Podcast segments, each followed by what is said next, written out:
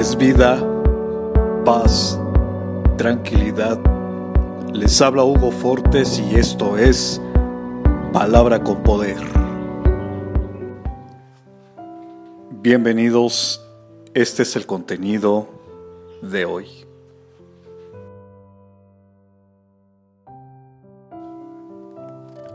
Honra a tu padre y a tu madre.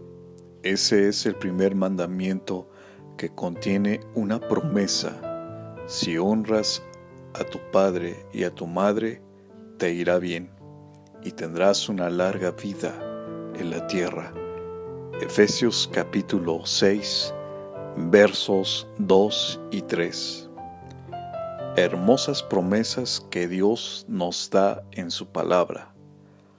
Ama, visita, cuida, protege a tus padres si aún tienes el privilegio de tenerlos contigo.